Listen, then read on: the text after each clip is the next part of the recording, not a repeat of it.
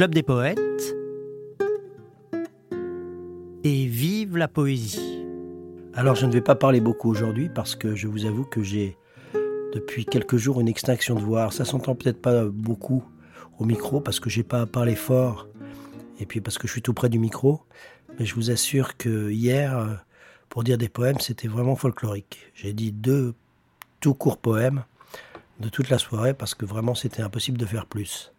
Enfin, ça a été une belle soirée quand même. On a passé de très belles soirées.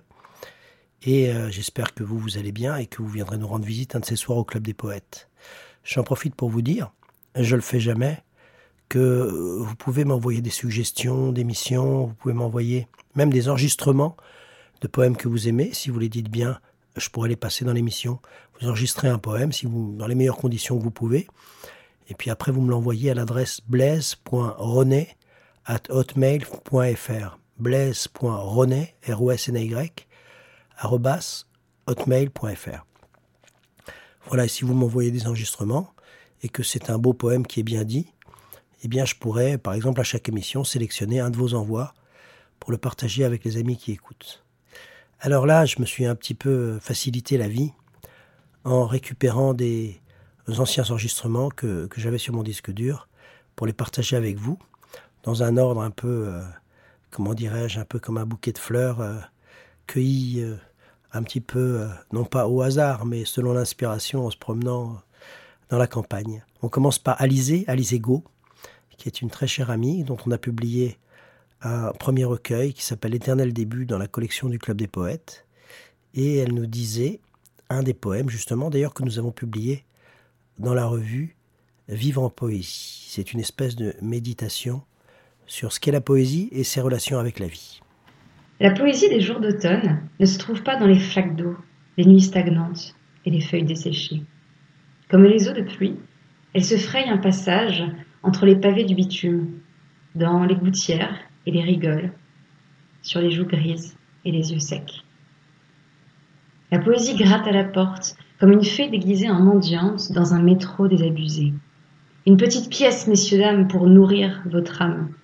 Dans les moments les plus sordides, où la vérité nue écrase vos décors de carton, un brin de couleur, un son, une odeur, vous sauvera de la douleur et de l'absurdité. Le vent souffle aujourd'hui comme il soufflait hier. Paysage plié, écorchure de soleil. Quelques jours de plus, et ce sera l'hiver, les pensées ramassées à l'appel. Vaguement, je cherche la direction des prochains mois. J'avance de proche en proche, et dans la fissure des jours, une voix me murmure à l'oreille que tout sera pour le mieux. De proche en proche, de port en port, ma vie suit une partition que j'ignore, dissonne isolément et s'harmonise dans les silences. De proche en proche, mais pas de traces sur le sol des mots que je ne comprends pas. Un jour, tout cela prendra sens si j'exerce mon oreille à la lecture du vide et mes yeux à l'odeur du silence. Un jour, mes mots feront écho à tout ce que j'ignore. Le soleil nourrira de nouveau la poussière et la lumière palpitera dans les fossettes de chaque pierre. Mais pas de traces sur le sol des mots que je ne comprends pas. Mes pieds me disent Fais-nous confiance. Ton corps bêche en marchant et creuse en avançant un lit pour ses poèmes. Tu verras l'océan assez tôt. Profite plutôt des courbes infinies du voyage. Le flux et le reflux coulent déjà dans tes veines. Si seulement tu savais écouter davantage. Alors je suis désolé, la qualité de cet enregistrement était loin d'être parfait.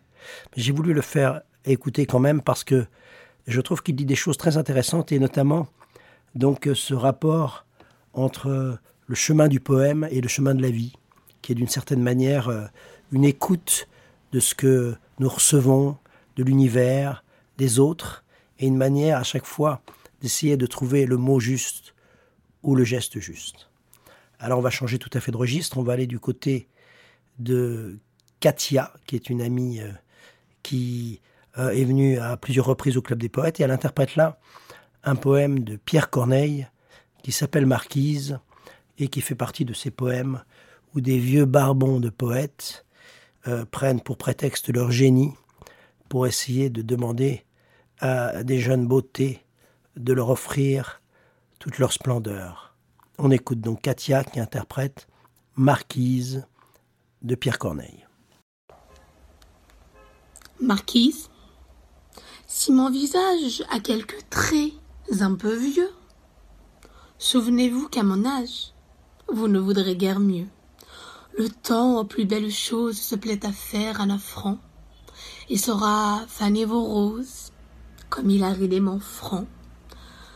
Le même cours des planètes règle nos jours et nos nuits. On m'a vu ce que vous êtes, vous saurez ce que je suis.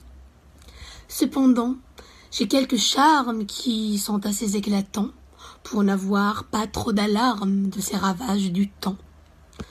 Vous en avez qu'on adore, mais ceux que vous méprisez pourraient bien durer encore, quand ceux-là seront fanés.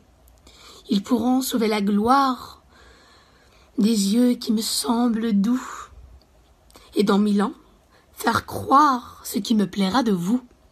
Chez cette race nouvelle, où j'aurai quelques crédits, vous ne passerez pour belle qu'autant que je l'aurais dit. Pensez-y, belle marquise, quoiqu'un grisant fasse effroi, il vaut bien mieux qu'on le courtise quand il est fait comme moi. On reste du côté de l'amour, mais cette fois-ci, on va du côté de l'amour de Louis Aragon pour Elsa Triolet. Et pour ce faire, Louis Aragon adopte une manière qui n'est pas sans faire penser à la poésie de la Renaissance ou du Moyen Âge, puisque il écrit ce qu'on appelle un blason, c'est-à-dire un hommage à une partie de la femme aimée. On peut faire le blason euh, des yeux, le blason euh, des épaules, le blason des pieds. Et là, ça va être le blason des mains d'Elsa, les mains d'Elsa, de Louis Aragon, interprété dans une ambiance un peu bucolique, parce que ça a été euh, enregistré dans sa maison de campagne par Mireille. Donne-moi tes mains pour l'inquiétude. Donne-moi tes mains dont j'ai tant rêvé, dont j'ai tant rêvé dans ma solitude. Donne-moi tes mains, que je sois sauvé. Lorsque je les prends à mon pauvre piège, de paume et de peur, de hâte et d'émoi. Lorsque je les prends comme une eau de neige qui fondent partout dans mes mains à moi. Sauras-tu jamais ce qui me traverse, ce qui me bouleverse et qui m'envahit? Sauras-tu jamais ce qui me transperce, ce que j'ai trahi quand j'ai tressailli? Ce que dit ainsi le profond langage, ce parler muet de sens animaux, sans bouche et sans yeux, miroir sans visage, ce frémir d'aimer qui n'a pas de mots. Sauras-tu jamais ce que les doigts pensent d'une proie entre eux un instant tenu? Sauras-tu jamais ce que leur silence, un éclair, aura connu d'inconnu? Donne-moi tes mains, que mon cœur s'y forme, si taise le monde au moins un moment. Donne-moi tes mains, que mon âme y dorme, que mon âme y dorme éternellement. Avant qu'il ne rencontrât Elsa Triolet, Louis Aragon avait vécu la Première Guerre mondiale. C'est d'ailleurs là, je crois, qu'il avait connu André Breton et cette guerre atroce a été en même temps euh, le ferment euh, d'où est né euh, le surréalisme et un certain nombre de grandes expériences artistiques et poétiques du XXe siècle. Georges Duhamel a vécu lui aussi cette guerre de 14-18. Ils étaient tous les deux, je crois d'ailleurs, étudiants en médecine quand ils ont été appelés. Et Louis Aragon, quant à lui, il était brancardier et Duhamel, je pense qu'il était médecin aussi, qu'il était à l'infirmerie.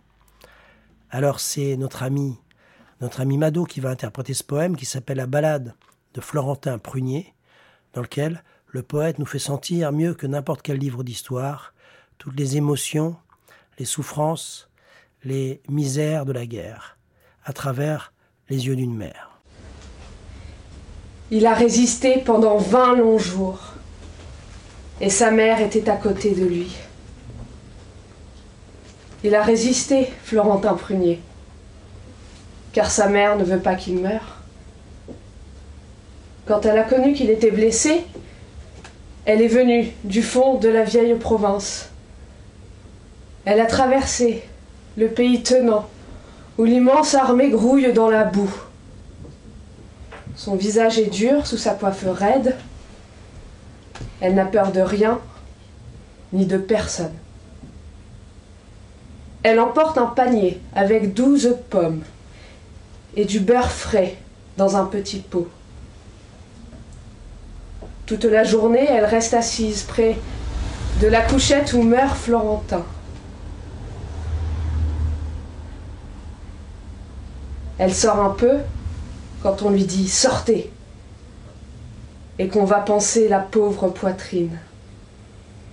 Elle resterait s'il fallait rester. Elle est femme à voir la plaie de son fils. Ne lui faut-il pas entendre les cris pendant qu'elle attend, les souliers dans l'eau? Elle est près du lit comme un chien de garde. On ne la voit plus ni manger, ni boire. Florentin non plus ne sait plus manger. Le beurre a jauni dans son petit pot. Ses mains, tourmentées comme des racines, étreignent la main maigre de son fils. Elle regarde, avec obstination, le visage blanc, où la sueur ruisselle. Elle voit le cou tout tendu de cordes où l'air en passant fait un bruit mouillé.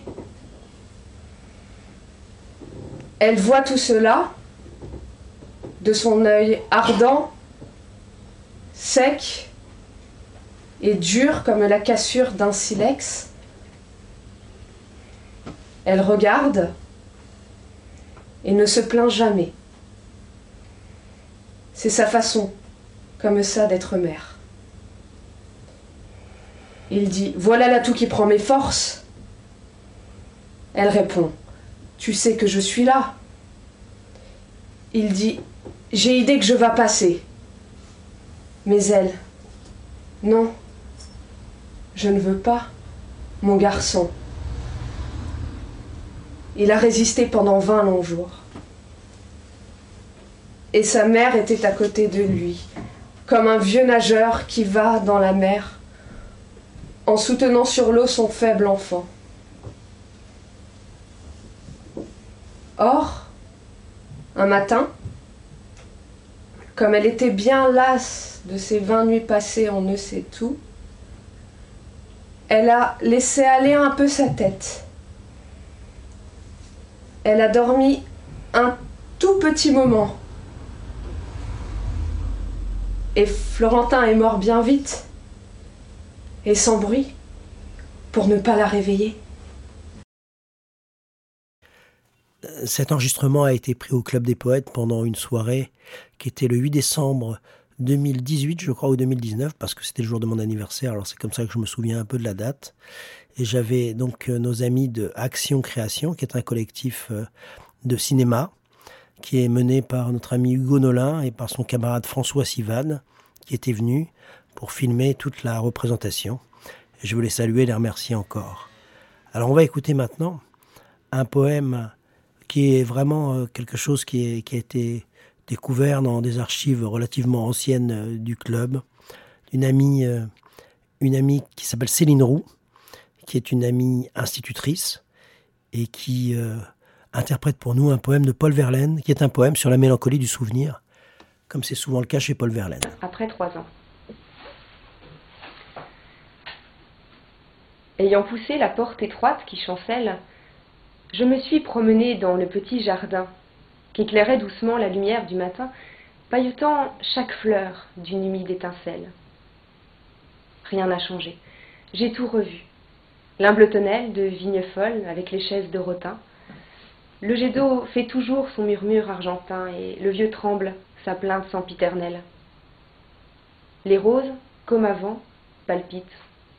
Comme avant, les grands lys orgueilleux se balancent au vent chaque alouette qui va et vient m'est connue. Même, j'ai retrouvé debout la Véleda, dont le plâtre s'écaille au bout de l'avenue, grêle, parmi l'odeur fade du réséda.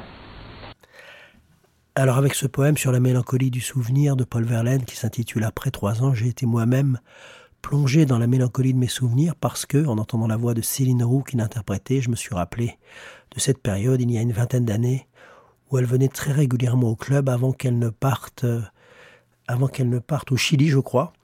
Et puis on n'a plus eu beaucoup de nouvelles. Et puis là, il y a quelques quelques semaines, elle m'a envoyé un mot en me disant euh, Je ne sais pas si tu te souviens de moi, je venais au club des poètes euh, il y a quelques années. Je lui ai dit Bien sûr que je me souviens de toi. Ce sont des souvenirs qui sont très vivants en moi. Et c'est important pour moi d'avoir ma mémoire peuplée comme ça de tant de visages et de rencontres que je fais sous le signe de la poésie. Alors, on va rester d'ailleurs dans les souvenirs en écoutant maintenant Rémi Mézil, dont le père lui-même, Jeff Mézil, chantait des poèmes au Club des Poètes. Et Rémi, lui, il a dit des poèmes pendant plusieurs années au Club des Poètes, quand il était tout jeune, il devait avoir 18-19 ans. Et puis en même temps, euh, il faisait la cuisine au club avec un autre ami qui s'appelle Yann Bani, dont le père aussi de Yann Bani faisait partie des poémiens qui venaient au Club des Poètes, et dont malheureusement je n'ai pas eu de nouvelles depuis un moment. Euh, Rémi, on s'est, parlé il n'y a pas très longtemps, et puis il est même passé au club avec euh, le plus jeune de ses enfants, ce qui était très émouvant pour moi. On l'écoute, qui interprète un poème de Robert Desnos. Voici venir le temps des croisades. Par la fenêtre fermée, les oiseaux s'obstinent à parler, comme les poissons d'aquarium. À la devanture d'une boutique, une jolie femme sourit. Bonheur, tu n'es que cire à cacheter, je passe tel un feu follet. Un grand nombre de gardiens poursuivent un inoffensif papillon échappé de l'asile. Il devient sous mes mains pantalon de dentelle, et ta chair d'aigle, ô mon rêve, quand je vous caresse. Demain on enterrera gratuitement, on ne s'enrhumera plus, on parlera le langage des fleurs, on s'éclairera de lumières inconnues à ce jour. Mais aujourd'hui c'est aujourd'hui. Je sens que mon commencement est proche, pareil au blé de juin. Gendarmes, passez-moi les menottes. Les statues se détournent sans obéir sous leur socle. J'inscrirai des injures et le nom de mon pire ennemi. Là-bas, dans l'océan, un beau corps de femme fait reculer les requins. Il monte à la surface, miré dans l'air, et n'ose pas mordre au sein, au sein délicieux. Voilà, on aime Robert Desnos pour sa fougue, pour sa passion, pour sa liberté, et aussi pour son courage, parce qu'on ne le dira jamais assez. Robert Desnos est un de ces grands poètes, comme c'est le cas par exemple de Jean Prévost, ou aussi euh, de Jean-Pierre Ronel, fondateur du Club des Poètes, qui a réellement pris parti pendant l'occupation nazie et qui n'a pas simplement pris parti d'un point de vue littéraire, mais qui euh, a engagé sa vie avec audace et qui d'ailleurs l'a payé de sa vie justement, puisqu'il est mort au camp de concentration de Thérésine, mais je l'ai dit souvent dans cette émission, mais je crois que ça vaut la peine de le lire et de le redire, parce qu'on a tendance parfois à admirer des gens qui se comportent très mal, alors quand on a l'occasion de pouvoir admirer quelqu'un qui s'est très bien comporté tout au long de sa vie, eh ça vaut la peine d'insister un peu. On va maintenant aller à la rencontre puisque je me balade un peu dans mes souvenirs, d'une dame qui s'appelle Anne-Marie Perret et qui euh, chantait des poèmes au Club des Poètes il y a une vingtaine d'années aussi. Il s'agit d'un poème de Jean-Pierre Renet. On l'écoute. La première fois où je suis venue ici, c'était en 1995. Donc ça fait 15 ans. C'était hier. Et le charme a opéré. Et les textes de Jean-Pierre m'ont inspiré et continue et continue de m'inspirer.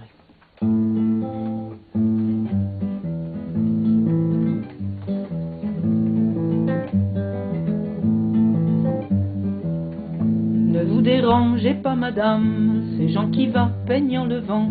Il a commencé à six ans avec des mots privés d'usage. Il confectionnait des sonnets puis comme la mode en passait, il a fait moins et davantage. Le temps m'a plus pris qu'à porter, je ne sais où ma plume avance. Hémorragie verbale qui trop incline à la nostalgie. Qu'est-ce que la poésie ni gratte plus l'âme, ça va passer tout seul. Quels sont les murs de ta prison? Dis-moi plutôt ce que tu caches si mal, si je me trompe d'un seul poème tout flambe. Prouvez-moi que je suis poète, nous sommes si nombreux à tirer sur la même corde, si nombreux à réclamer justice pour notre génie, si nombreux à persister à vouloir marcher sur la mer au lieu de faire du ski nautique. Ne vous dérangez pas, madame, ces gens qui va peignant le vent. Il a commencé à six ans avec des mots privés d'usage. Il confectionnait des sonnets, puis comme la mode en passait, il a fait moins.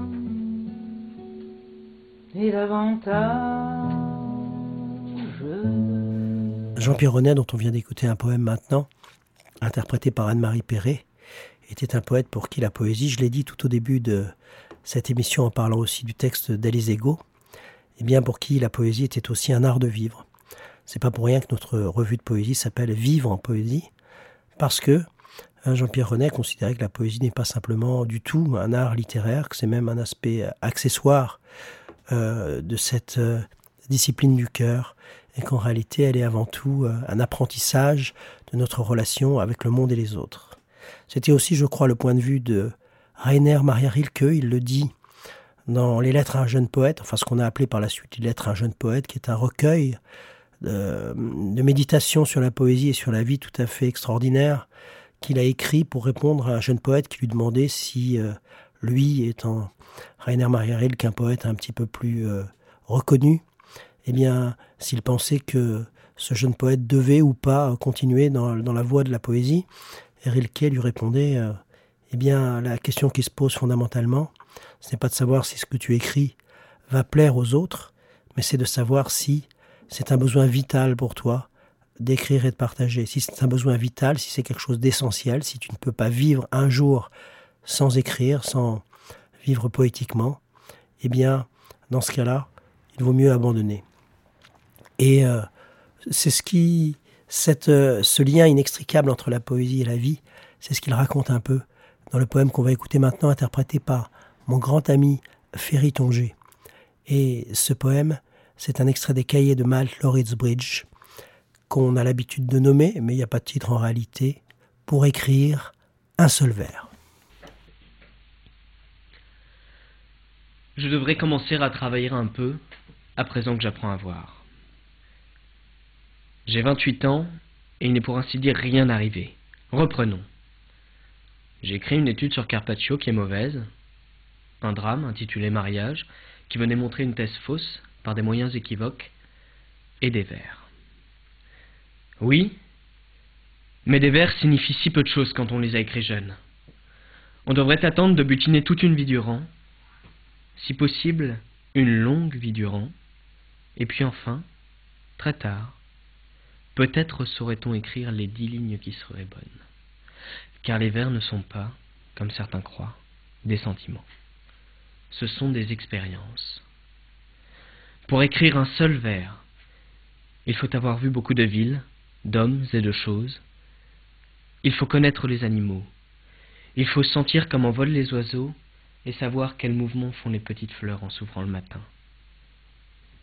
Il faut pouvoir repenser à des chemins dans des régions inconnues, à des rencontres inattendues, à des départs que l'on voyait longtemps approcher, à des jours d'enfance dont le mystère ne s'est pas encore éclairci, à ses parents, qu'il fallait qu'on froissât lorsqu'ils vous apportaient une joie et qu'on ne la comprenait pas, à des maladies d'enfance qui commençaient si singulièrement par tant de profondes et graves transformations, à des jours passés dans des chambres calmes et contenues, à des matins au bord de la mer, à la mer elle-même, à des mers, à des nuits de voyage qui frémissaient très haut et volaient avec toutes les étoiles.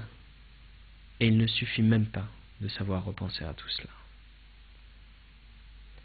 Il faut avoir des souvenirs de beaucoup de nuits d'amour, dont aucune ne ressemblait à l'autre, de cris de femmes hurlant en mal d'enfants, et à de légères, de blanches, de dormantes accouchées qui se refermaient. Et il faut encore avoir été auprès de mourants, être resté assis auprès de morts dans la nuit, avec la fenêtre ouverte et les bruits qui venaient par à coups. Et il ne suffit même pas d'avoir des souvenirs. Il faut savoir les oublier quand ils sont nombreux, et il faut avoir la grande patience d'attendre qu'ils reviennent, car les souvenirs eux-mêmes ne sont pas encore cela. Ce n'est que lorsqu'ils deviennent en nous sang, regard, geste, lorsqu'ils n'ont plus de nom et ne se distinguent plus de nous. Ce n'est qu'alors qu'il peut arriver qu'en une heure très rare, du milieu d'eux, se lève le premier mot d'un vers. Je continue à raviver les souvenirs. Et pour conclure cette émission, je fais appel à mon amie Hélène Vincent, qui venait aussi euh, au Club des Poètes il y a quelques années. Alors vous allez me dire pourquoi est-ce que tu nous fais découvrir comme ça euh, ces voix du passé? D'abord parce que j'espère que ce pas des voix complètement du passé, parce que pour la plupart d'entre elles, j'espère bien avoir l'occasion de les accueillir à nouveau au Club des Poètes. Et puis aussi parce que si vous voulez connaître les voix du présent, eh bien venez nous rendre visite au 30 de la rue de Bourgogne à Paris 7e. Mais cela dit, je vous ferai passer aussi euh, des enregistrements du club et je le fais souvent. Mais pour l'instant, donc, on va écouter Hélène Vincent, qui est une excellente poétesse, mais qui est d'une humilité euh, confondante et qui défend euh, tous ses amis poètes avant de se défendre elle. Et là, elle interprète un poème de Marceline Desbordes-Valmore, qui va donc être la conclusion de cette émission. L'orage de tes jours a passé sur ma vie. J'ai plié sous ton sort, j'ai pleuré de tes pleurs. Où ton âme a monté, mon âme l'a suivi. Pour aider tes chagrins, j'en ai fait mes douleurs. Mais que peut l'amitié? L'amour prend toute une âme. Je n'ai rien obtenu, rien changé, rien guéri. L'onde ne verdit plus ce qu'a séché la flamme et le cœur poignardé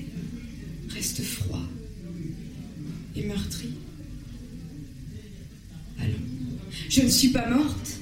Allons, moi j'aime encore. J'écarte devant toi les ombres du chemin, comme un pâle reflet descendu de l'aurore. Moi j'éclaire tes yeux. Moi j'échauffe ta main. Le malade assoupi ne sent pas de la brise la laine ravivante étancher ses sueurs. Mais un songe a fléchi la fièvre qui le brise. Je suis l'humble songe où Dieu met ses lueurs. Comme un ange accablé qui n'étend plus ses ailes, enferme ses rayons dans sa blanche beauté, cache ton auréole aux vives étincelles. Moi, je suis l'humble lampe, émue à ton côté. C'était Et vive la poésie, l'émission hebdomadaire du Club des poètes et pour terminer, quelques mots du fondateur Jean-Pierre Renet.